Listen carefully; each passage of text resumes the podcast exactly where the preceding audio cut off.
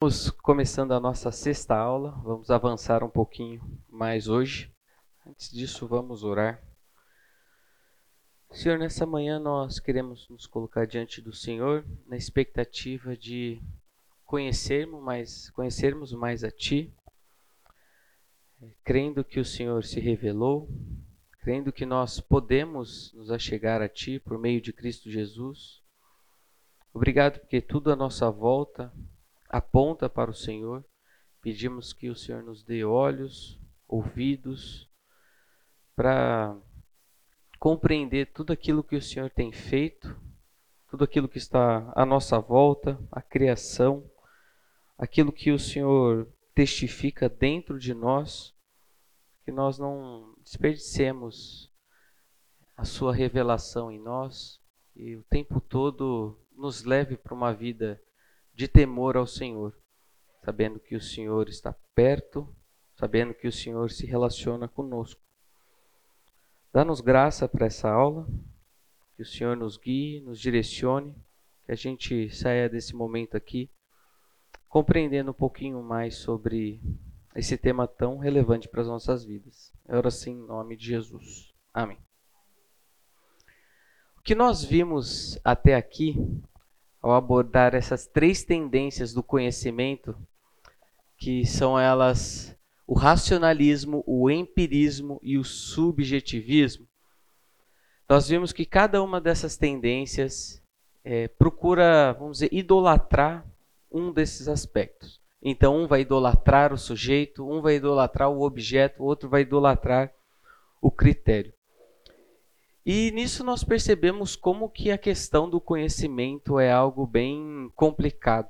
Ainda mais quando a gente vai tratar do tema o conhecimento de Deus, como que é que nós conhecemos esse Deus.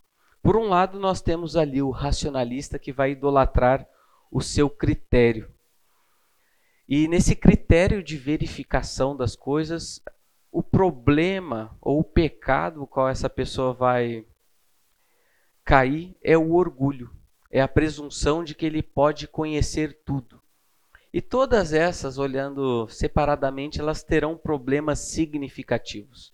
Todas elas têm os seus pontos fortes, seus pontos positivos, mas olhando especificamente o racionalista, ele cai na presunção. Ele vai ser aquele que vai clamar que não, eu posso conhecer tudo por meio da razão.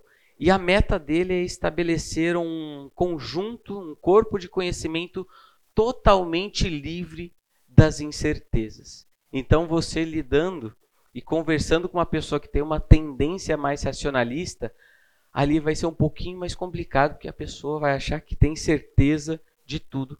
E ele quer se ver é, um pouquinho mais afastado do conhecimento que pode ter tanto do objeto quanto do sujeito. Algumas questões importantes. Deus resiste aos soberbos, mas concede graça aos humildes. Então, a pessoa que vai chegar com essa presunção diante de Deus certamente será frustrante. Antes disso, o orgulhoso pretende conhecer a Deus, ele terá que se humilhar. A gente percebe isso diversas vezes na história bíblica aquela pessoa extremamente arrogante em que Deus tem que quebrar os joelhos dela para que ela se dobre. A gente pensa no caso de Nabucodonosor lá em Daniel capítulo 4. Se quiser ler quando estiver na sua casa, você vai ver a paciência de Deus alertando, esperando o tempo, um tempo para ver se iria se arrepender e nada. Aí Deus faz uma uma transformação na vida dele, começa a viver entre os animais, alguém extremamente poderoso, e Deus humilha Nabucodonosor. Aí lá no finalzinho de Daniel capítulo 4, a gente percebe aquele Nabucodonosor que ficava falando: o meu reino, o meu trono, a minha glória, eu, eu, eu. Aí ele já está lá no finalzinho falando: não, porque tua é a honra, teu é o poder, tua a glória. Então já começa a mudar um pouquinho. Mas antes disso, o orgulhoso ele precisa ser é, humilhado. Falando também sobre o racionalista, a gente lembra que Deus não é irracional, mas ele transcende a nossa capacidade de compreensão. Uma outra implicação também, quando falamos sobre os racionalistas, é que se na nossa vida com Deus, nessa nossa caminhada de discipulado com Ele, a gente ficar colocando tudo que Deus nos pede debaixo do nosso critério de avaliação, oh, deixa eu ver aqui se isso faz sentido ou não. Isso será catastrófico também para a sua vida com Deus. É, não espere compreender tudo aquilo e que tudo faça sentido para você que Deus faz. Ou acontecimentos, coisas que acontecem em sua vida que você chega à conclusão, olha, não não faz sentido. E às vezes vai ser isso mesmo, você não vai ter maiores respostas. E a aula do racionalismo eu falei, eu terminei falando de um de uma poesia que fala: "Não julgue o Senhor com débil entendimento, mas confie nele para a sua graça. Por trás de uma providência carrancuda, ele oculta uma face sorridente. Então esse é um pouquinho da essas são as características do racionalista. Aí quando a gente olha para o empirista que vai valorizar a sua experiência, o problema que o empírico, aquele que valoriza o objeto, a experiência, o envolvimento, o problema que ele vai cair é justamente no ceticismo. Ele vai falar: olha, não posso conhecer a menos que eu chegue, contemple, coloque minha mão, eu veja. E no nosso dia a dia também vamos nos deparar não somente com racionalistas, mas também com pessoas que valorizam as evidências, o que chamam de o fato bruto. Eles querem ver. Mas nós vimos também que bem-aventurados aqueles que não viram e creram olhando ali para a vida de Tomé. E tem uma outra passagem lá em Marcos 9, 24, que eu acho que essa acaba sendo um pouquinho a nossa experiência de caminhada cristã, quando o pai de uma criança endemoniada diz, após Jesus perguntar se ele não cria que Deus tinha poder, que Jesus tinha poder para curá-lo, para salvá-lo, ele diz: eu creio. Ajude-me com minha incredulidade. Então parece que muitas vezes a nossa vida nós cremos, nós sabemos quem Deus é, nós já tivemos experiência com eles, com Deus, nós já sabemos o que, que ele é capaz, mas constantemente diante de uma nova fase da nossa vida, alguma nova situação, a gente se percebe novamente cético incrédulo. Então, nós cremos. Que o Senhor nos ajude com as nossas incredulidades. Vimos também que os sentidos enganam. Às vezes, aquele momento de culto que foi comentado aqui, em que a pessoa fala: Nossa, a presença de Deus está aqui, nossa, arrepiei. Olha tudo isso que está acontecendo, Deus está aqui, porque você está sentindo, mas não necessariamente ou até mesmo depois de pecar e você pede perdão para Deus. Você já sentiu que você não foi perdoado? Isso já aconteceu na sua vida em que você pecou e você se acertou com Deus. Você reconheceu o que fez, colocou diante dele, confessou seu pecado. Aí passam-se passam dias e você percebe que ainda Fala, não, mas acho que Deus não, não perdoou. Interessante que isso daí também é incredulidade, quando nós não cremos que Deus, por meio de Jesus Cristo, perdoa os nossos pecados cotidianos. Mas muitas vezes, depois de confessar, a gente não se sente perdoado. E aí, em quem que a gente confia? O, o que, que vale mais? Aquilo que a Bíblia diz sobre o perdão de Deus sobre as nossas vidas depois do pecado confessado ou o nosso sentimento? E alguns têm feito a denúncia de que o cristianismo, Deus, tudo isso não faz sentido, porque não pode ser empiricamente comprovado. E hoje nós vamos abordar um pouquinho sobre o sujeito. Mas antes disso, só voltando um pouquinho sobre aquilo que temos falado bastante sobre o fato de Deus se revelar.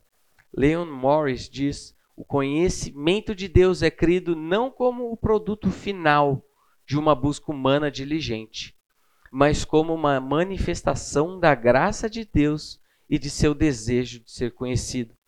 Então, o ponto de partida para o nosso conhecimento não é a razão, não é a experiência e não é o próprio sujeito. O ponto de partida para o nosso conhecimento de Deus e de toda a realidade é a própria revelação de Deus. Hoje o que eu pretendo abordar com vocês são, vamos dizer, dois grandes temas. Abordar sobre a tendência subjetivista e depois analisar um pouquinho aquilo que Freud e Marx vão falar acerca da, da crença em Deus. Tudo aquilo que acontece com o ser humano que faz com que ele produza crença em Deus, a gente vai ver quais são as respostas que eles dão para isso. Então, é por que, que o ser humano vai crer em Deus? Por que, que ele deposita a crença em Deus? Vamos procurar falar o que, que os dois pensadores dizem. Então vamos lá, começando com a tendência subjetivista. Nós vamos ler os subjetivistas, na verdade, não vai ter um grande filósofo, um grande pensador que seja o pai do subjetivismo. É, ao contrário do racionalismo, do empirismo, que a gente percebe que tem ali um período histórico marcado em que, que isso conhece, começou com nomes de grande influência. Mas depois vamos fazer uma análise crítica daquilo que eles propõem e depois ver se tem espaço para um subjetivismo e o conhecimento de Deus. Nós estamos trabalhando, portanto, com esse gráfico agora, em que o critério já não tem é, tanto valor, não é a questão da razão para conhecer a Deus, não é mais o objeto com, na sua relação ali, na sua experiência, mas todo conhecimento está ali dentro do sujeito. Nós vamos ser bem críticos hoje com essa tendência, mas nós temos também nós temos também que falar que isso não é algo que nós podemos excluir. Então não há como negar que o sujeito existe no processo do conhecimento. Então, se você tira o sujeito, como que você vai conhecer? Se você não existisse, como que você iria conhecer a Deus? Então não tem como tirar o, o sujeito da, da questão e ficar só ali no critério e objeto. Até porque o critério tem que ser utilizado por um sujeito. Então, alguns querem tirar o sujeito ali, mas não tem como. E certas coisas, isso, às vezes afirmar isso, os cristãos ficam um pouco em choque, mas certas coisas são efetivamente subjetivas. Por exemplo, eu estou me referindo a isso, que certas coisas dependem do sujeito. Que tipo de música você gosta? Você gosta mais ali de um rock and roll, de um jazz, de uma música clássica? Será que teria como nós falarmos, não, essa daqui é a música certa e essa daqui é errada? Mas não, será que não tem algo no próprio sujeito que, ele, com que, faça, que faça com que ele goste mais de determinado estilo de música do que outro? É errado a pessoa gostar de determinado estilo de música e não de outro? É claro que existe, vamos dizer, aquilo que é belo, aquilo que não é belo.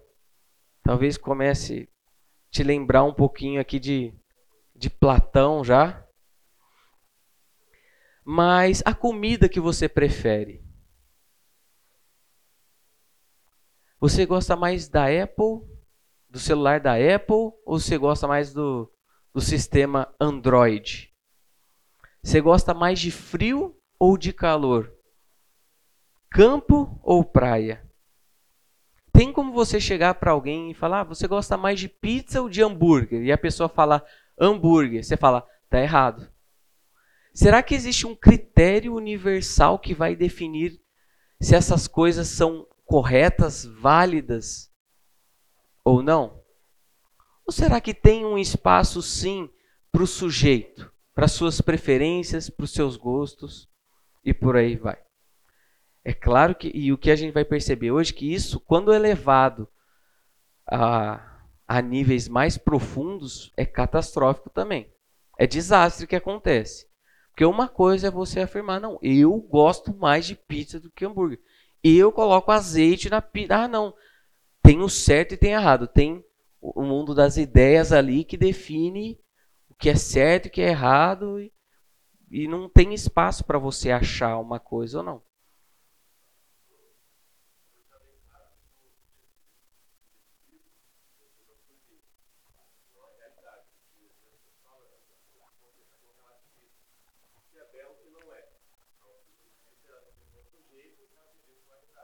Uhum. Isso.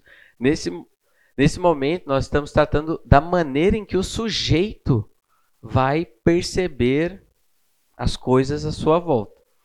E com relação ao, ao relativismo, a gente vai ver daqui a pouco que é um dos problemas, é uma das consequências da pessoa que, que tem essa postura aqui de que o que importa é o sujeito. Então, uma definição do dicionário de filosofia. O subjetivismo é um termo moderno que designa a doutrina que reduz a realidade ou os valores a estados ou atos do sujeito. Então, uma importância significativa é atribuída ao conhecedor nesse processo que ele está conhecendo. Então, tem um sujeito procurando conhecer as coisas e uma forte ênfase é dada sobre ele.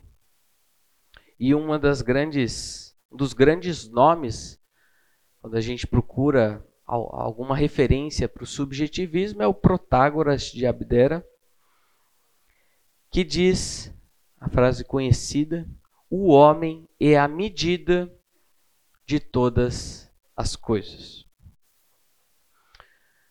Parece-me, pois, agora a gente já entrando um pouquinho em uma, em uma análise crítica daquilo que eles vão falar. Então, o homem é a medida de todas as coisas, lembrando também dessa, desse significado em que valores são atribuídos, a realidade é percebida unicamente ali pela, pelo sujeito. O sujeito é importante. Não é mais a experiência, não é nem mais o critério. Parece-me, pois, que em última análise, as alegações do conhecimento são estados psicológicos. E cada um de nós avalia essas alegações por uma ampla gama de critérios altamente individuais e pessoais.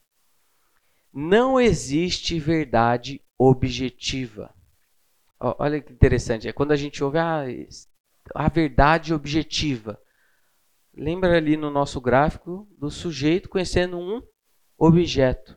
Então, a verdade não está sendo levada em consideração ao olhar o objeto, mas sim na própria definição, percepção do sujeito.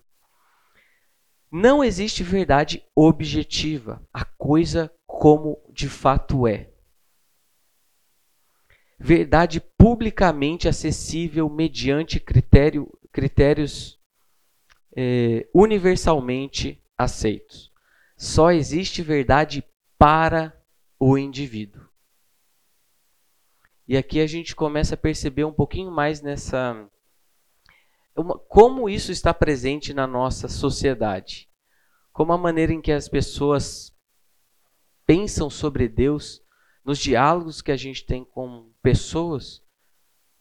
Às vezes a gente encontra uma pessoa mais racionalista, dependendo do ramo que a pessoa atua, é empírico, é experiência, é demonstração, mas parece que é uma forte ênfase da nossa sociedade, do nosso tempo, o sujeito mandando, definindo, sem objetividade nenhuma. Portanto, não existe conhecimento de verdade objetiva. somente conhecimento da minha própria experiência, que se baseia em meus critérios internos e pessoais. Então, essa é uma das grandes dificuldades que nós encontramos ao apresentar o Evangelho, porque nós vamos apresentar algo que é mais do que subjetivo. Eu me lembro que, talvez lá por volta de 2010, 2011, terceiro colegial, primeiro ano da faculdade, estava conversando com um amigo e estudava em uma escola cristã e a pessoa tinha contato com, com a palavra de Deus, ela sabia, parecia que tinha um certo apreço por algumas coisas de Deus. Em determinado momento, mais ali pelo terceiro colegial, foi quando eu comecei a levar Deus mais a sério. É, antes disso, eu sabia tudo mais, mas não, de fato, não, a verdade era que não tinha grande envolvimento com Deus. Não conhecia Deus por experiência própria apenas por ouvir falar. Eu tinha a resposta certa para algumas perguntas que faziam, mas as minhas afeições não eram voltadas para Deus. Eu não achava belo aquilo que Deus achava belo, eu não achava certo aquilo que Deus achava certo, e por aí vai. E nessa conversa com um amigo, é, a gente, enquanto teve aquela fase em que nós estávamos caminhando mais próximos, estávamos mais juntos assim nas nossas ideias, mas aí eu comecei a levar Deus mais a sério.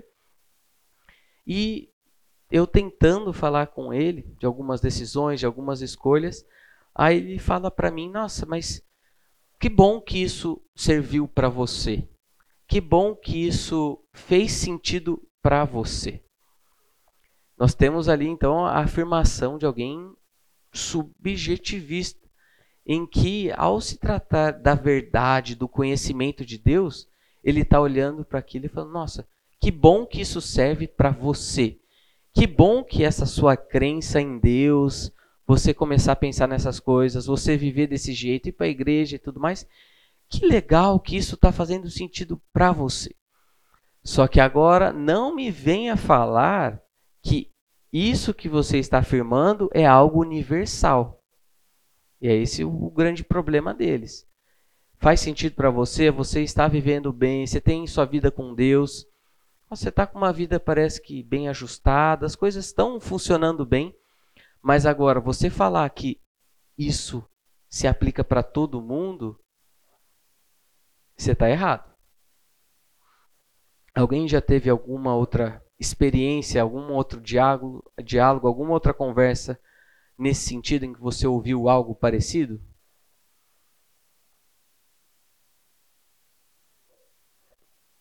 Acontece bastante. E quando a gente faz algumas afirmações mais categóricas, eles rejeitam. Porque eles falam isso é bom para você. Isso é seu, é um estado psicológico seu. Não tem validade. Então, quando o cristão vai afirmar as coisas que afirma, não tem espaço. Quais são os pontos negativos. Não se pode argumentar coerentemente sobre o subjetivismo ou coerentemente asseverá-lo. Isso a gente viu que acontece também com o racionalista, que o racionalista vai cair em irracionalismo, e o empirismo que fala que vai viver somente com base nas experiências, ele também não é capaz de viver conforme aquilo que ele está falando. E a mesma coisa acontece com o subjetivista. O subjetivista tenta convencer outros da sua ideia. E com isso, ele concede que existe alguma verdade que possa ser conhecida para outros, além dele próprio. Então parece que o subjetivista, quando ele está falando contra a pessoa, ele está alegando para si algo que é mais do que subjetivo. Portanto, o sistema dele acaba aí. Até na, na faculdade, eu lembro que eu, eu tinha ouvido essa frase em algum lugar e ali eu tive a oportunidade de falar para o professor. Ele estava falando sobre verdade e tudo mais, e ele falou: não existe verdade absoluta. Aí eu, professor, mas você ao falar que não existe verdade absoluta, isso já não seria uma verdade absoluta? Então, pelo menos uma teria que existir. Portanto, a sua frase não, se, não, não procede. Não tem verdade absoluta. Isso é verdade? É. Pronto. Acabou. E ali deu uma travada no, no professor.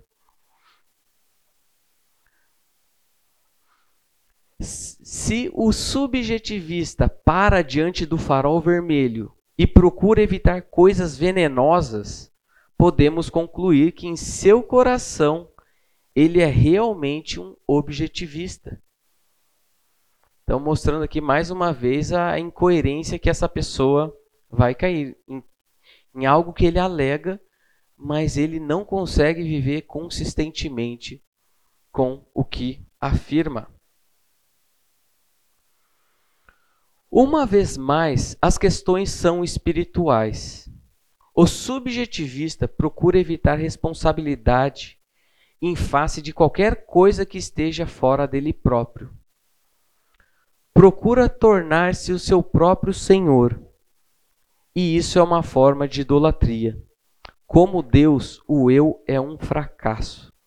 A gente tem comentado também como a idolatria está bem presente nas nossas vidas, na vida das pessoas próximas a nós, não somente com, se curvando diante de uma imagem, de uma estátua, não somente vivendo em função, vamos dizer, um termo mais contemporâneo que a gente vai lidar com o tema, por exemplo, com, com um livro do Tim Keller, Deuses Falsos, que vai falar sobre poder, dinheiro, sexo e por aí vai, coisas em que a pessoa vive em função de, esperando satisfação, significado, sentido.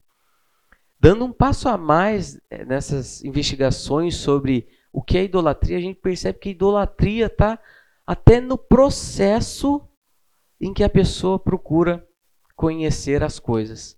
Então você tira Deus, você, você ignora a revelação e você agora, tirando Deus da jogada, vai procurar conhecer. E aí nós temos várias, vários tipos de idolatria. Tem a idolatria do racionalista, do empirista e agora do subjetivista. Sayuri.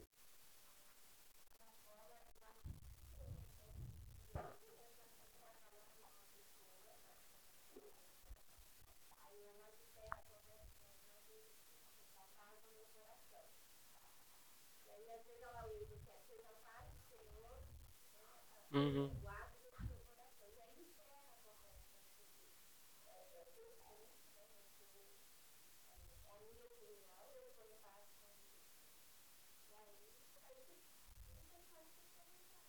É válido para mim. Né? E às vezes, em uma frase como essa, Sayuri, o que a gente percebe é, é como, às vezes, em uma sentença da pessoa, às vezes os três estão ali. Ó, não é tão simples a gente fazer um recorte e falar, não, agora é objetivista, aqui é só objetivismo. Isso daqui, ó, tá eles estão juntos, estão ligados. Então, muitas vezes a conversa acaba por aí mesmo, Sayuri. Não tem mais o que. É, isso, de um lado, é bem frustrante e humilhante para a gente. Poxa, eu não consegui acessar ali o, o coração da pessoa, não mesmo, porque não é, não é função nossa fazer isso. O que Deus espera de nós é a fidelidade na comunicação. E muitas vezes, em nome de tentar ser persuasivo, ah, então tá bom, vou conversar ali com a pessoa empirista. Deixa eu aqui ter os meus próprios métodos para convencer as pessoas. Aí você procura numa igreja falar, evitar expressões que possam ser ofensivas. Ah, então vamos. E pessoal, isso acontece. Então vamos evitar algumas palavras Vamos evitar a palavra pecado. Ou em louvor, não, vamos fazer não vamos tocar umas músicas assim, não, vamos tocar coisas mais populares, algo, algo mais é, moderno, para fazer um gancho. Então, a ideia é a seguinte: ó, a pessoa vai chegar aqui e nós não queremos que nada ofenda essa pessoa.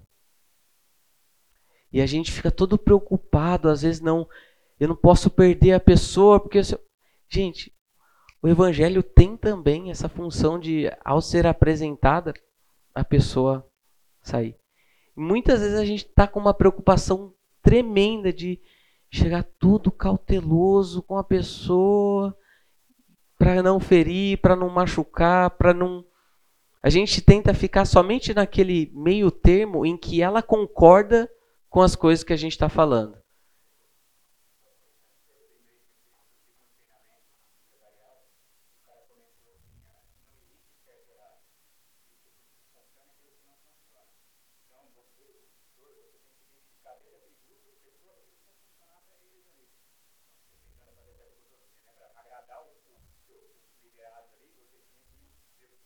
Uhum. É, isso daí seria chamado pragmatismo. Então, o que é o certo? Não, o certo é o que funciona. Não é, não tem tudo isso daí. Vai funcionar? Vai dar certo? Vai dar o resultado que você está querendo? Então, isso daí é catastrófico e a gente não precisa ter esse é claro, não estou falando para a gente chegar para a pessoa e já mandar ela para o inferno e mas a gente percebe nos discursos bíblicos as pessoas sendo fiéis, comunicando aquilo que devia ser comunicado, mesmo que isso é, gerasse um espanto, mesmo que perdesse público. Agora, saber que o trabalho de convencimento, de atuação na vida de alguém pertence a Deus, e o que Deus espera de nós é fidelidade. Mas com é, quanto alívio isso traz? Ah, eu vou, eu vou falar, vou fazer a minha parte aqui, vou anunciar aquilo que Ele quiser. Então, como Deus, o eu é um fracasso. Não tem como a idolatria estar presente na nossa vida sem isso causar alguma, alguma frustração. O que acontece aqui, não sei quantos já ouviram falar dessa, desse conto aqui, o Jonas Madureira, Renata vai falar no livro do Inteligência Humilhada, vai falar que pessoas cegas, vendadas ou vendadas, né, foram colocadas ali diante de um, de um elefante, o qual falavam que era Deus. Esse elefante era Deus. E cada um ali foi e começou a tatear alguma parte desse elefante. E cada um chegava a uma, a uma conclusão diferente. Um falava que era uma corda, aquele que estava segurando o rabo, aquele que estava apalpando ali mais a parte, uma parte dura ali da barriga, falando que era uma parede. Ah, não, aquele que estava pegando ali nas patas, falando não, é uma é uma árvore, é uma cobra, é uma flecha, é um ventilador. E é interessante a, o insight que o Jonas Madureira mostra para gente. E isso daqui foi colocado em um contexto de é, das, percep das per diversas percepções religiosas que se tem de modo que todas elas seriam válidas. Então, nós que estamos cultuando o Deus judaico-cristão, tá, nós temos uma percepção aqui. Mas tem outras pessoas com outras experiências que estão vivendo coisas diferentes. E não tem problema nenhum nisso. Mas o insight que o Jonas fala para a gente é que quando uma pessoa vem e fala: Olha, se você está falando que uma pessoa está colocando a mão na parede, está colocando a mão ali na corda, e está colocando a mão aqui, ali, e tudo isso é expressão é, igualmente válida do mesmo Deus, a pessoa que afirma isso, ela tem que ser alguém que está olhando de fora. E essa pessoa que está de fora, ela sim é capaz de falar: não, isso é isso, isso é aquilo, isso é outra coisa. Então, quando vão falar que o cristão, que o cristianismo é arrogante, aquele que fala que, que vai clamar para si um, vamos dizer, um relativismo religioso, essa pessoa é mais orgulhosa ainda. Porque ela fala: não, eu consigo ver de fora e eu olho o elefante inteiro. Enquanto vocês estão olhando aí cegos apenas para uma parte, eu consigo ver o todo. Então, como já tratamos aqui, essa postura subjetivista, que leva em consideração apenas o sujeito, levará ao relativismo.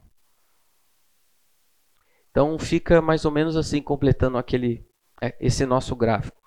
Então, o racionalista caindo numa presunção, num orgulho, o empirismo caindo no ceticismo e o subjetivismo vai levar para o relativismo. E nós temos mais um gráfico aqui, aquilo que nós vimos do racionalismo, né? o penso, logo existo. Parece que esse mundo que nós estamos hoje é mais parecido com acredito, logo estou certo. Perceba então o, o caráter do sujeito exercendo uma função extremamente importante no processo de conhecimento. E nós vamos perceber onde que isso vai levar o subjetivista na sua interação com Deus. Como que ele vai, uma vez que aquilo que ele acreditar, a ideia que ele formular é válida, onde que isso vai levar na sua jornada de se conhecer a Deus? A gente tem que voltar para Gênesis 3, 4 a 7. Disse a serpente à mulher: Certamente não morrerão. Deus sabe que no dia em que dele comerem, seus olhos se abrirão e vocês, como Deus, serão conhecedores do bem e do mal. Quando a mulher viu que a árvore parecia agradável ao paladar, era atraente aos olhos e, além disso, desejável para dela se obter discernimento, tomou do seu fruto, comeu e deu ao seu marido, que comeu também. A gente percebe aqui essa dinâmica de tirar Deus da jogada e o homem assumir o controle. Então, se por um lado nós temos um Deus, quem define o que é bom, o que é ruim, o que é certo, o que é errado, o que é justo, o que é injusto, e a criatura, o que cabe a ela é uma submissão àquilo que o Criador estipula. O que estava em jogo aqui nessa proposta, na tentação, não era o fruto que era mais gostoso, Todas as árvores do jardim eram igualmente atraentes à vista e boa à vista e boa para o paladar. Todas eram assim. O que tinha de diferente nessa árvore era a proposta do homem se tornar como Deus. Então, aquilo que, que funcionava Deus, ditando as regras do jogo, agora o que, o que se aparece é tira Deus e assume o homem. Então agora é esse homem quem vai definir o que é bom, o que é ruim, o que é certo, o que é errado, o que é justo e o que é injusto. Você tira Deus da jogada e você assume o trono. E de alguma maneira todos nós estamos envolvidos nessa tentação. Todos nós queremos agir como Deus. Todos nós queremos ser o Deus da nossa própria vida. Então nós percebemos aqui um, o relativismo já é, entrando em jogo. A partir do momento que você tira o critério último de avaliação e de definição de todas as coisas. Tira tudo isso e assume o homem. E o sujeito está lá.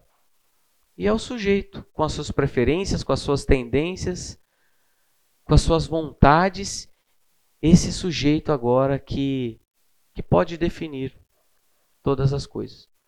Então a gente percebe que nesse subjetivismo tem também muito orgulho, tem muita presunção. E o final dessa história todos já sabem o que acontece, né? Então, somente mostrando para vocês quando que isso dá início na história. Sem falar que aquilo que falam que foi a tentação de Satanás em Ezequiel 28, Isaías 14, estudiosos não concordam que esses textos estejam falando sobre a queda de Satanás, mas se for, a gente percebe que a queda de Satanás funcionou da mesma maneira, que a criatura não estava satisfeita com seu papel de criatura e quis ser superior ao seu criador. Vamos para o intervalinho, a gente já volta. Ok, pessoal, vamos voltar na nossa análise dos subjetivistas, o subjetivismo, a vida com Deus. Vimos aqui o que acontece quando o homem se coloca no centro e o que chamou a atenção do primeiro casal ao comer a, o fruto proibido, que foi justamente a proposta deles se tornarem como Deus e percebemos no desenvolvimento da história bíblica, isso acontecendo lá em Isaías 5:20. Será que tudo realmente é subjetivo? Ou será que existem os critérios universais dados por Deus? Ai dos que chamam ao mal bem e ao bem mal, que fazem das trevas luz e da luz trevas, do amargo doce e do doce amargo. Então, sim, há critérios universais. E vão falar que essa tendência subjetivista é a tendência que afronta de maneira mais direta a, a doutrina do conhecimento cristão. Quais são algumas das implicações desse subjetivista, desse subjetivismo para a nossa vida com Deus e para a nossa relação com pessoas que não conhecem? Muitas vezes a gente se depara com pessoas que vão falar algo assim para a gente. Eu precisaria que Deus fosse exatamente aquilo que eu gostaria. E quando essa pessoa se depara com algumas passagens da Escritura que vão contra suas ideias, predileções, intenções, a gente vê que de alguma maneira eles rejeitam ou eles procuram outras explicações para aquilo. Então, quando a pessoa vai conhecendo mais a fundo a Deus, vai se inteirando mais com a Bíblia, a pessoa chega à conclusão de que, olha, esse não é o Deus que eu estava procurando. A pessoa vai apreciar diversas passagens que falam sobre o amor de Deus, sobre o seu cuidado, sobre sua misericórdia, o tratamento de Deus com os menosprezados, mas quando chega as passagens que falam sobre juízo. Quando Deus pede para a pessoa abrir mão de algo que é valiosa para ela, aí a pessoa diz: Hum, agora acho que foi demais. Tem um texto, é, acho que é bem conhecido de todos nós, Mateus 19. Abram lá, por gentileza. Mateus 19, do 16 ao 22 para a gente perceber como que as questões do sujeito muitas vezes influenciam no processo da pessoa conhecer a Deus, seguir a Deus ou não. É a, a passagem do jovem rico, Mateus 16, quer dizer, Mateus 19, do 16 ao 22. Eis que alguém se aproximou de Jesus e lhe perguntou: Mestre, que farei de bom para ter a vida eterna? Por que você pergunta sobre o que é bom? Respondeu Jesus. Há somente um que é bom. Se você quer entrar na vida, obedeça aos mandamentos. Quais? perguntou ele. Respondeu Jesus: Não matarás, não adulterarás, não furtarás, não darás falso testemunho, honra teu pai e tua mãe e amarás teu próximo como a ti mesmo. Disse-lhe o jovem: tudo isso tenho obedecido.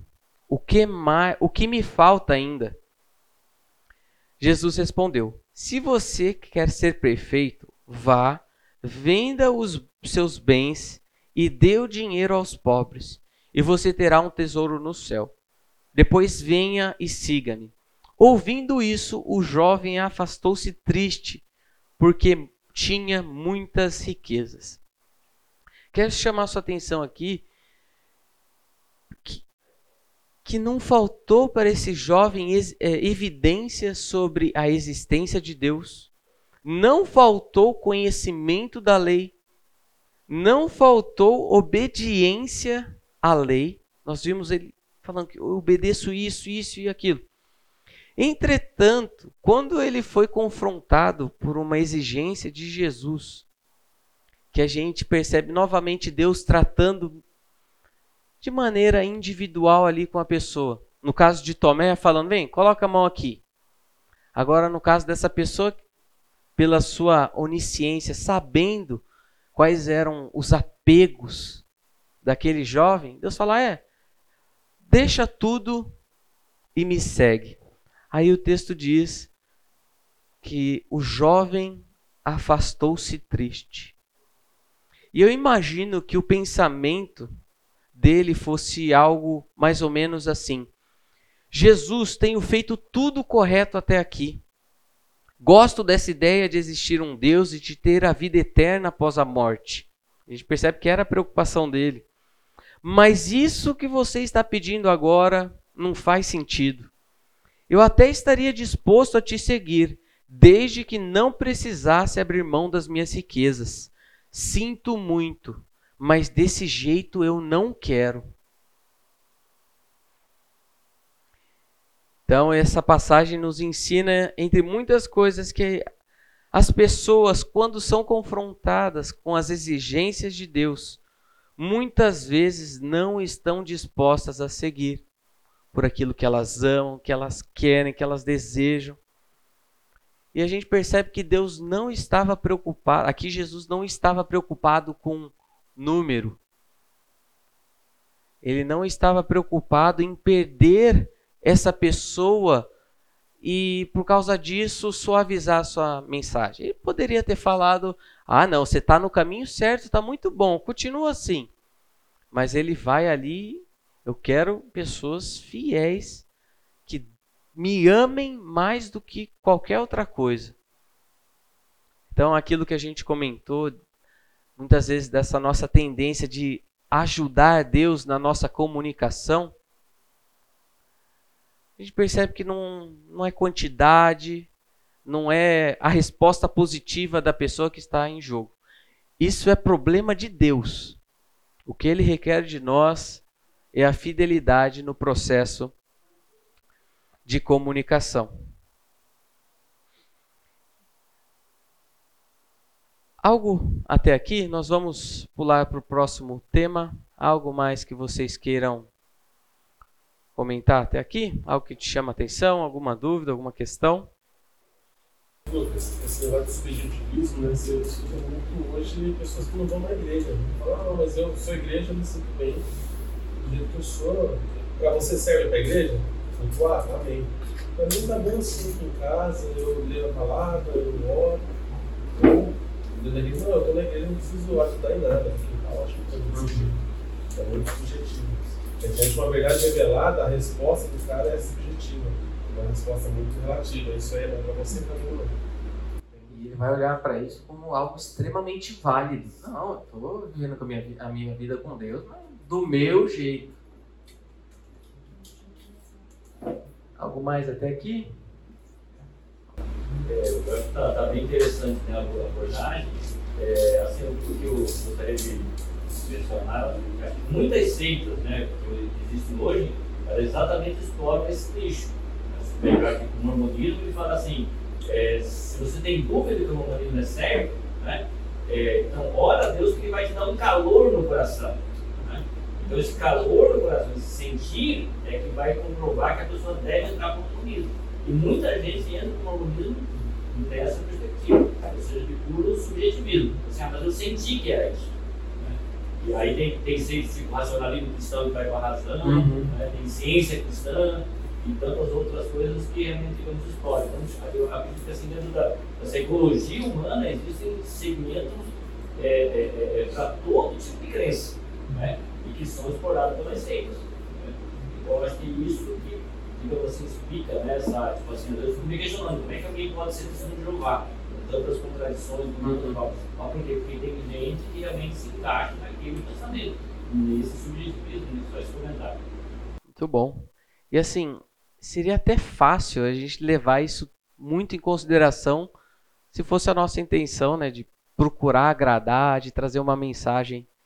E ó, isso daí que você comentou tem feito escola. Se a gente pensa até em determinadas igrejas que atraem multidões, que é justamente essa essa abordagem aí focada no no sujeito, suas predileções, vontades. É complicado mesmo.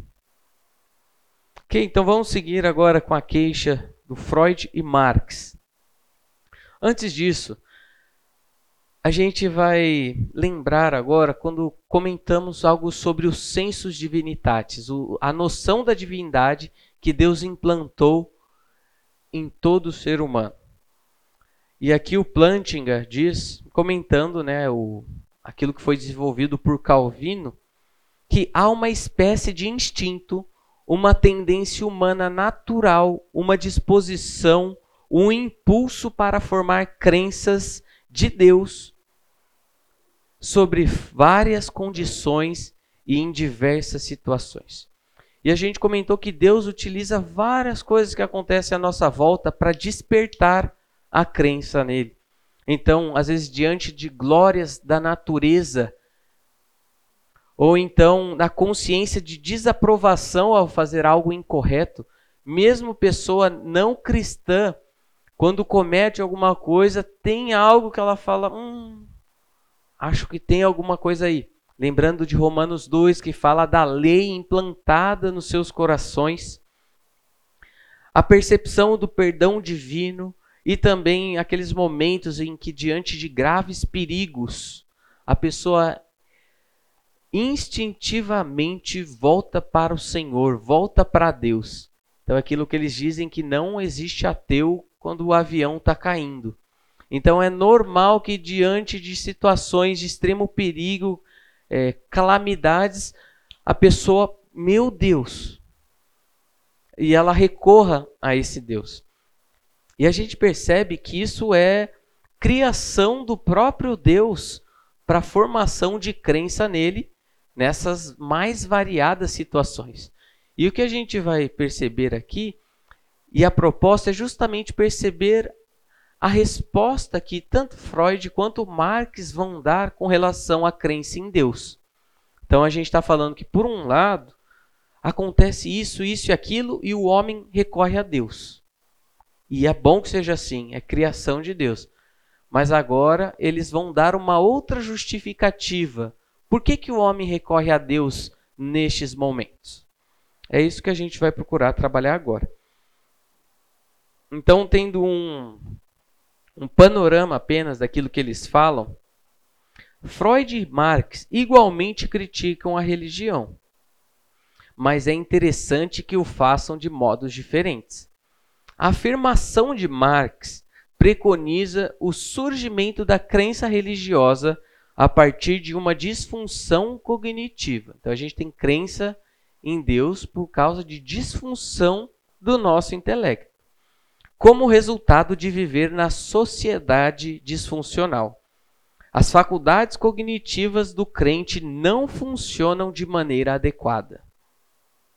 É por isso que essas pessoas aí creem em Deus. Freud, por sua vez, não afirma que o crente sofre de uma disfunção cognitiva. Ele afirma que a crença em Deus é uma ilusão, mas ela conta com alguma utilidade, em particular ao permitir a vida neste mundo frio, triste e miserável que nós nos encontramos. Então vamos explorar um pouquinho mais Freud, depois fazer o contraponto, ou dar uma resposta para aquilo que eles estão levantando.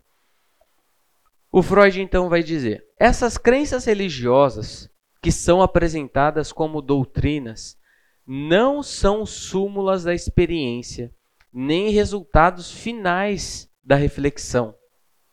São ilusões, respostas aos desejos mais antigos, fortes e urgentes da humanidade. O segredo da sua força está na força desses desejos. Como já sabemos, as aterrorizantes impressões de impotência na infância fizeram surgir a necessidade de proteção, proteção por meio do amor fornecida pelo Pai. E o reconhecimento de que essa impotência se prolonga por toda a vida fez com que nos agarrássemos à existência de um Pai, mas dessa vez um Pai mais poderoso. Olha só a crença sendo formada então aqui. Momento em que na nossa infância nós nos sentimos frágeis, incapazes, mas nós temos ali uma figura paterna em quem a gente recorre. Então há essa essa falta, essa incapacidade, essa fragilidade, vamos recorrer ao nosso pai em busca. Mas daí quando a gente ouve falar que existe um pai muito mais poderoso, um pai mais bondoso, um pai que satisfaz os nossos desejos. E ao perceber que esse nosso, essa nossa falta não é somente na infância, mas prolonga para a vida inteira, é por isso que as pessoas estão recorrendo a Deus. Assim, o governo benevolente de uma providência divina acalma o nosso medo dos perigos da vida. O estabelecimento de uma ordem moral no mundo assegura a satisfação das exigências de justiça que tantas vezes ficaram por satisfazer na civilização humana. E o prolongamento da existência terrena em uma vida futura fornece um enquadramento espacial e temporal no qual esses desejos serão satisfeitos. Então, o que fica bem forte em, em Freud é, é a questão que ele vai chamar da realização de desejo. Algo que falta em nós, a nossa fragilidade diante desse mundo incerto, desse mundo frágil, mas nós temos uma figura em quem nós podemos agarrar. Então, é uma ideia, é uma projeção da nossa mente o agarrar nesse Deus. Lembrando aqui, então, a proposta do Calvino ali do Senso Divinitatis, que nós vamos re naturalmente recorrer a Deus, toda criatura com sentido, com a noção da divindade, recorrendo a Deus, agora ele vai falar: não, não é da parte de Deus, não. Isso daqui é uma invenção do próprio homem para lidar ali com seus medos, com as suas frustrações, com as suas angústias e que normalmente vai surgir a ideia de um Deus amoroso. Então perceba que as respostas que eles dão são diferentes. Aí vamos então contrapor ou trazer um outro lado da moeda. A ideia é que a crença teísta, o Plantinga, vamos dizer, rebatendo, né? E explicando um pouquinho também. Então, a ideia é que a crença teísta, a crença em um Deus, surge de um mecanismo psicológico que Freud denomina realização de desejos. O desejo, nesse caso, é o progenitor não de um ato, mas de uma crença. Então, o fato de nós termos esse desejo faz com que nós eh, criemos uma crença. A, a natureza ergue-se contra nós fria, sem dó, implacável, cega as nossas necessidades e desejos. Inflige ferimentos, medo e dor. No fim, exige a nossa morte. Olha o cenário aqui como, como é sombrio. E a gente percebe que há um, um, um elemento de verdade naquilo que ele está propondo, na identificação da questão fala que sim, é normal que muitas vezes, diante da nossa fragilidade, pequenez e miséria, miséria que a gente recorra a Deus. Deus nos criou com isso.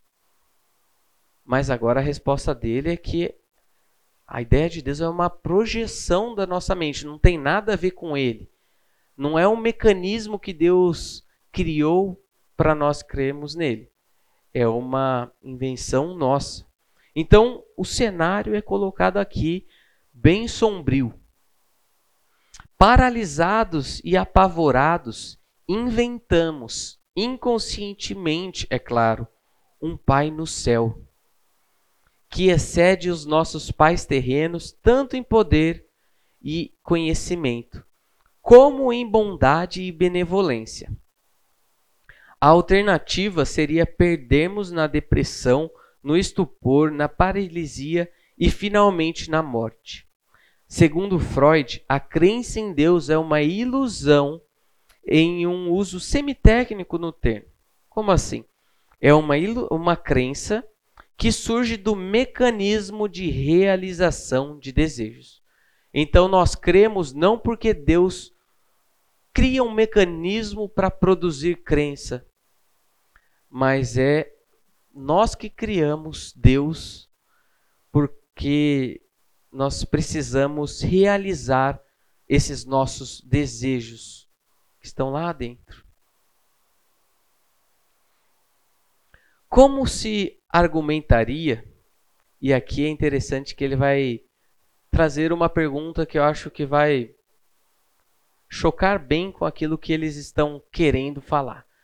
É sério mesmo que a gente cria a ideia de Deus porque nós estamos precisando e porque isso vai nos acalmar e porque vai ser bom? É que esse mecanismo, a realização de desejos, e não qualquer outro outro que produza a crença religiosa. Então aqui o Plântica começa a questionar. Por que você está falando que é isso que vai produzir o nosso, a nossa crença em Deus e não outra coisa? Grande parte da crença religiosa não é, afinal, algo que à primeira vista satisfaça os nossos sonhos mais extravagantes. Por exemplo, assim como outras religiões teístas, inclui a crença de que os seres humanos pecaram e que merecem a fúria divina e até a danação, e que estão alquebrados, desgraçados, necessitados de salvação. Então ele está falando, você está falando que a gente cria essa ideia de Deus para trazer um certo conforto ao nosso estado psicológico, para a gente conseguir viver nesse mundo cruel? Mas quando eu olho para a descrição sobre quem esse Deus é, eu acho que não é uma mera invenção humana. Quando a gente olha muitas das coisas que Deus nos pede, daquilo que Deus é, eu acho que isso não é tanto uma realização de desejo. Quando a gente olha para o Deus bíblico, a gente vê essa questão aí de renúncia, de você abrir mão de certas vontades, de desejos, renúncias, vida eterna, salvação ou perdição eterna. Eu acho que isso não é bem uma bem aquilo que o ser humano projetou aquilo que o ser humano ia falar, não, deixa eu pensar aqui em um Deus. Muitas vezes a gente percebe que pode ser um recurso utilizado para a pessoa que cria o seu próprio Deus. Então aqui, ó, fazendo um link com a primeira parte da aula com o subjetivista. Às vezes a pessoa pode criar a ideia de um Deus que é assim, um Deus todo bonzinho, cuidadoso, todo fofinho, e mas assim, não é a descrição bíblica de Deus. Mas esse Deus que nós estamos falando não tem a ver tanto com o mecanismo que o Freud está defendendo de vamos criar um Deus.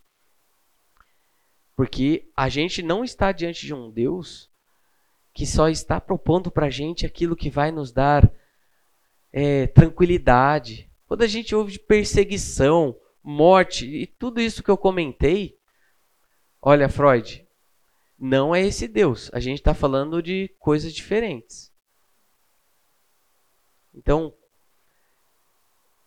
são, quantas são as passagens da Bíblia que eu olho e eu poderia falar, hum, Deus, acho que você poderia não ter tocado nesse assunto, hein? Olha, aqui não, Deus, aqui se pegou pesado demais. Ah, não, Deus, seria melhor se não acontecesse isso aí com a humanidade, essa vingança, essa punição. Ah, Deus, tá muito pesado isso daí. Mas ainda assim, diante dessas passagens que às vezes a gente não gosta tanto, a gente se submete e vive com esse Deus. Porque Deus não é uma projeção e uma criação dos nossos desejos. Então, isso nós, nisso nós podemos ficar seguros. Nós não estamos vivendo um Deus que é que só está pedindo aquilo que a gente quer, aquilo que a gente tem desejo. Lisboa, lembrei da, do que o Lewis fala também, né? Que o cristianismo é a religião que jamais passaria pela cabeça de qualquer ser humano. Uhum. É, tem tudo a ver com isso que você está falando. Né? Exatamente. Se a gente sentasse e falar, não, vamos, vamos vamos, vamos aqui mentir, vamos bolar alguma coisa, vamos criar. O ser humano não, não queria fazer isso. Não é uma mensagem agradável. O ser humano não ia querer fazer algo assim. Eu lembrei também dessa passagem, só que eu não estava lembrando aqui enquanto eu falava da como que ela era certinho. Fala, João. falando, né, de tem muita igreja por aí que tira certas passagens bíblicas justamente para fazer um Deus que se enquadra no desejo da pessoa, né? Então, sei lá, aquelas uhum. igrejas meio coach, assim, que Deus vai realizar seus desejos profissionais, ou igreja que vende água benta para curar suas doenças, né? Só que aí, tipo, é justamente isso que você está falando, é exclui o Deus bíblico e coloca um Deus hum. da cabeça humana. Essa é Você conhece aquele livro, O Deus que Destrói Sonhos? Esqueci o nome do autor. É Bibo? Bibo, né? É bem interessante. Ele tem uma frase interessante. Deus não é o gênio da lâmpada, poderoso, mas que faz que a gente quer, né? É um Deus que faz o que Ele quer. E aí, novamente, a importância de quando nós falarmos a palavra Deus, ah, você crê em Deus, ah, você conhece Deus? Às vezes a pessoa fala sim. Mas a pergunta que a gente deveria fazer em seguida é: qual Deus? Quem é esse Deus? E às vezes a gente acha que a pessoa fala Deus, ah, não, é esse Deus aqui pessoa fala Deus, mas tem uma outra coisa completamente diferente na cabeça que não o Deus bíblico. E o que eu acho que fica aqui de aplicação para a gente também é que as pessoas rejeitem Deus por quem Ele é e não por aquilo que Ele não é. Então, novamente, trazendo aqui a nossa responsabilidade nesse processo de apresentar quem Deus é e que a pessoa rejeite por aquilo que ela ouviu que Deus é e não por aquilo que Deus não é. Então a nossa a, a, nossa intenção de mostrar e apresentar quem que efetivamente Deus é e não querer ficar pegando ali um traço legal de Jesus aqui, um traço legal da bondade de Deus e por aí vai. É, tem uma, uma frase, não sei qual autor, se é Fernando Pessoa, né? Acho que era Fernando Pessoa, acho que era ateu, se não me engano, né? Enfim, e ele diz assim, né, que Deus não é uma ideia minha. Né? Deus não é uma ideia minha. A ideia que eu tenho de Deus, isso sim é ideia minha. E a profundidade desse pensamento. Esse, é, tipo assim, a, a, uhum. ideia que eu tenho de Deus, isso é ideia minha, não é Deus. E Deus eu não posso formatá-lo encaixar um padrão, uma, uma perspectiva, uma caixa, né? Isso aqui é Deus, nunca jamais eu consegui definir Deus. E interessante da Escritura né, fala que Moisés, dentre os profetas, foi aquele que viu Deus face a face. Né? Lá no Monte Sinai, no na experiência do dia a dia. E mesmo assim, tem uma passagem que é difícil de explicar, quando, Moisés pede, né, Senhor, mostra-me a tua face, eu quero te ver. Aí Deus fala para ele, vou te esconder atrás de uma penha, uma fila de uma rocha, você vai me ver pelas costas. Eu nunca jamais consegui explicar isso aí, como é que é, o que é ver Deus pelas costas.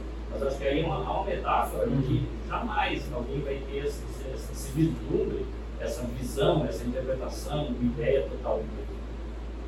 Muito legal. Acho que estamos então na mesma página aqui. Vamos caminhar agora com com Marx.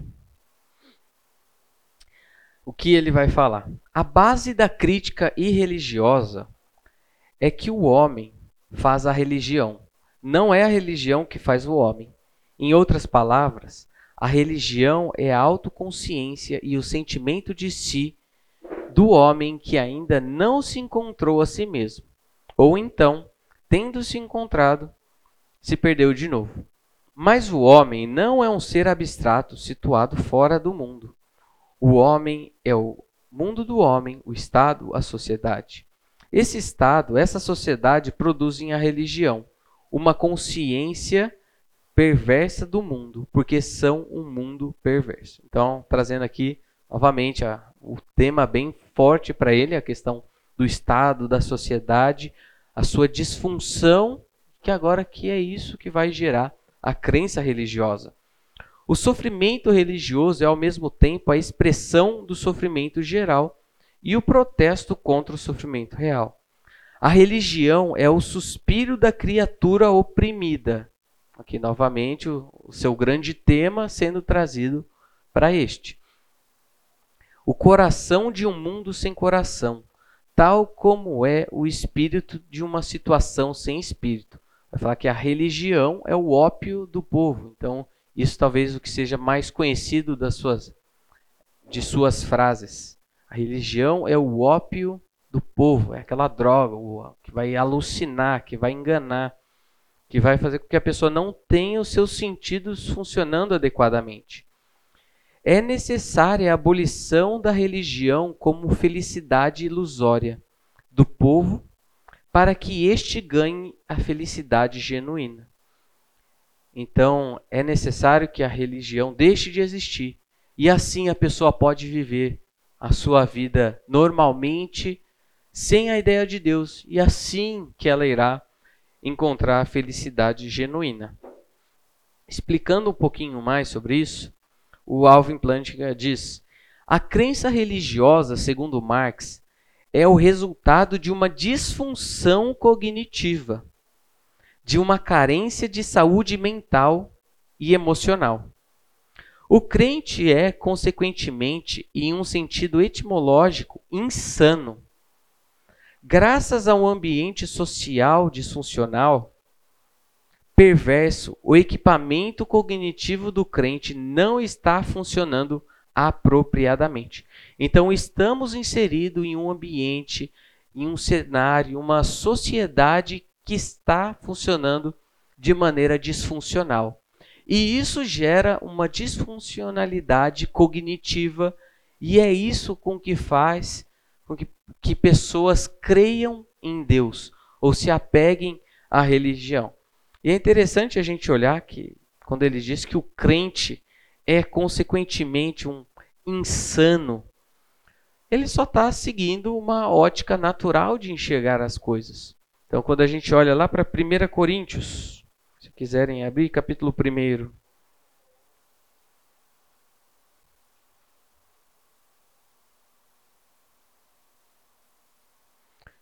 Primeira Coríntios, capítulo 1, verso 18.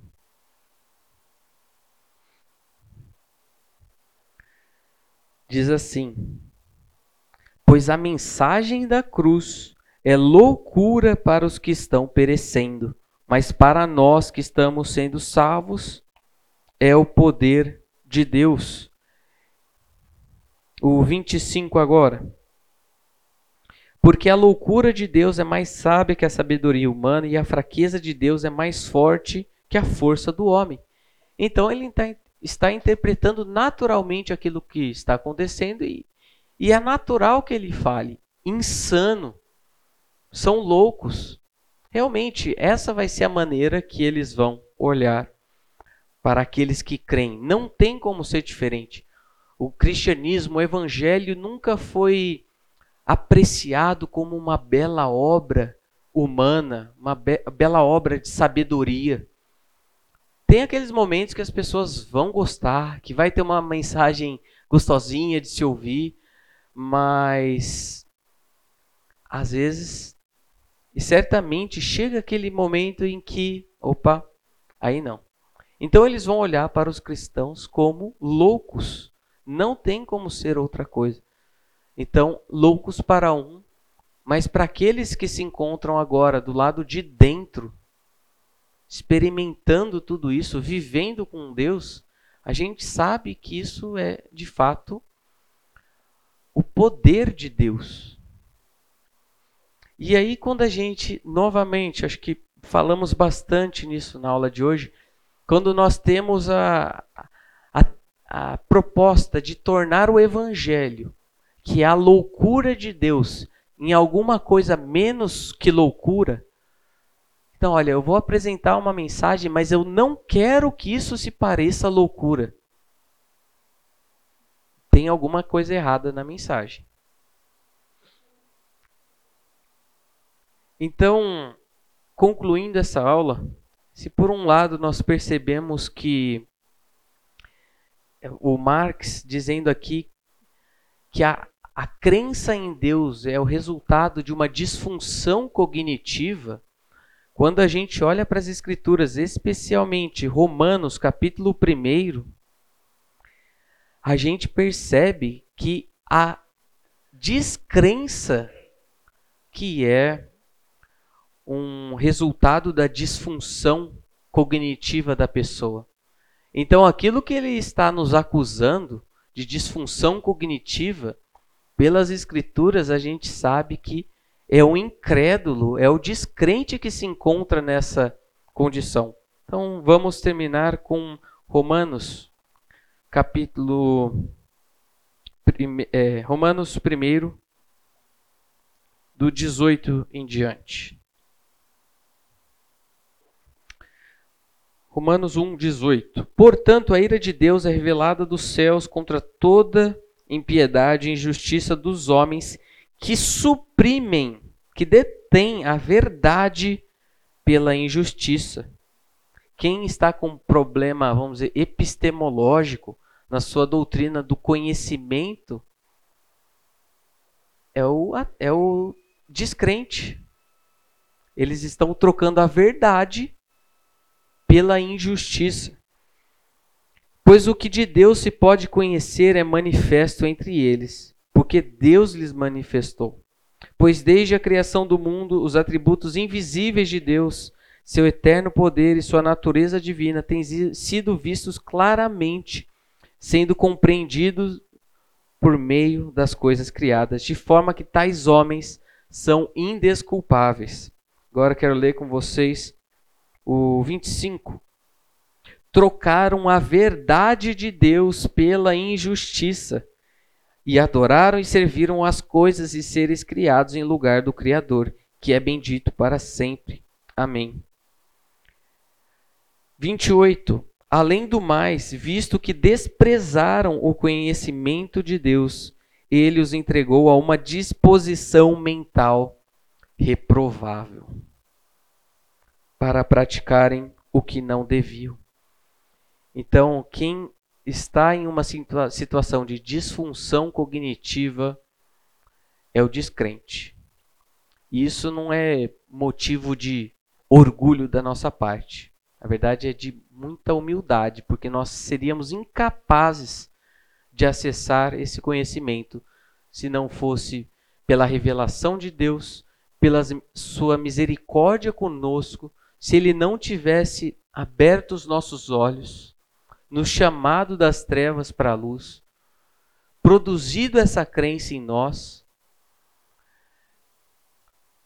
Quando falam que o cristão é arrogante, a gente está falando que, muito pelo contrário, o conhecimento que eu tenho é, não foi produzido por mim, mas foi produzido pelo Senhor. Então, graças a Deus por isso e por nós podermos ter acesso a Ele por Cristo Jesus e assim conhecer cada vez mais. Deus abençoe vocês, uma boa semana. Até semana que vem.